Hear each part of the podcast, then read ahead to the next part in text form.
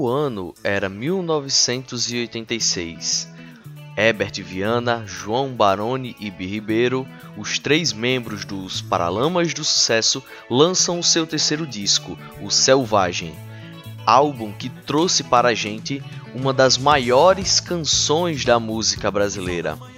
Para descobrir mais sobre essa música e sua relação com a história, vem comigo no Sonorizando a História.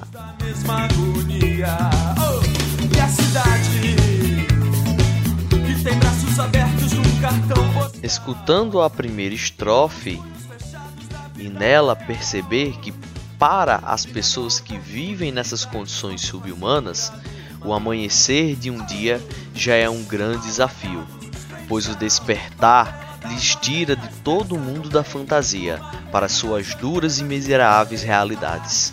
Aqui exemplificadas por palafitas, trapiches e farrapos. Além, é claro, dos filhos nesses conglomerados, invariavelmente. A quantidade de crianças é imensa, sendo estas as principais vítimas do descaso.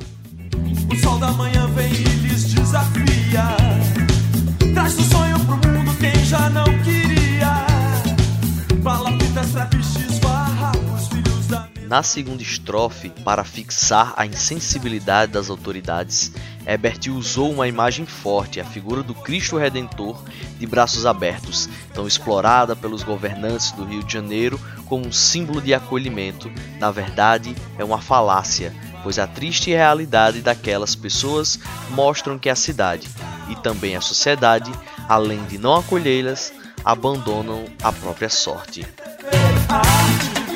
Fé, só não se sabe A arte de viver da fé, só não se sabe Percebemos que ele usa o refrão para, além da crítica social, também fazer um alerta àquelas pessoas se elas quiserem realmente que a justiça social lhes seja feita, elas têm que ir à luta, pois a esperança de justiça tão esperada não virá daquele mar à sua frente. Uma referência talvez ao sebastianismo nesse contexto. Muito menos virá por intermédio das antenas de TV. A televisão, que nesse contexto era o grande meio de comunicação para aquela sociedade. Ou seja, nada do que almeja cairá dos céus.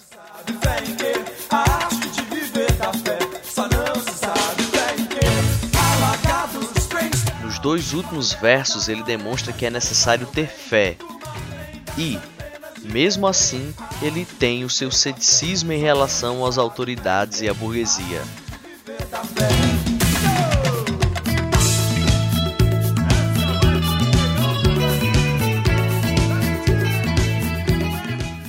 contexto histórico que marca essa música é justamente o governo de José Sarney, que acaba por chegar à presidência da República logo após a morte de Tancredo Neves, que nem chegou a assumir. É dentro desse contexto que ele vai tentar suprir os problemas econômicos derivados do regime militar, criando o Plano Cruzado em 1986. Porém, essa estrutura não conseguiu ser viável e a desigualdade econômica acabou se fortalecendo e assolando mais ainda a população brasileira dentro desse contexto. Assim, a música ela acaba ajudando a gente a entender um pouco sobre a história e o contexto que está por trás dela. Espero que vocês tenham gostado desse novo modelo. Agradeço demais a vocês que nos escutam semanalmente aqui no Sonorizando a História, o seu podcast de história rapidinha.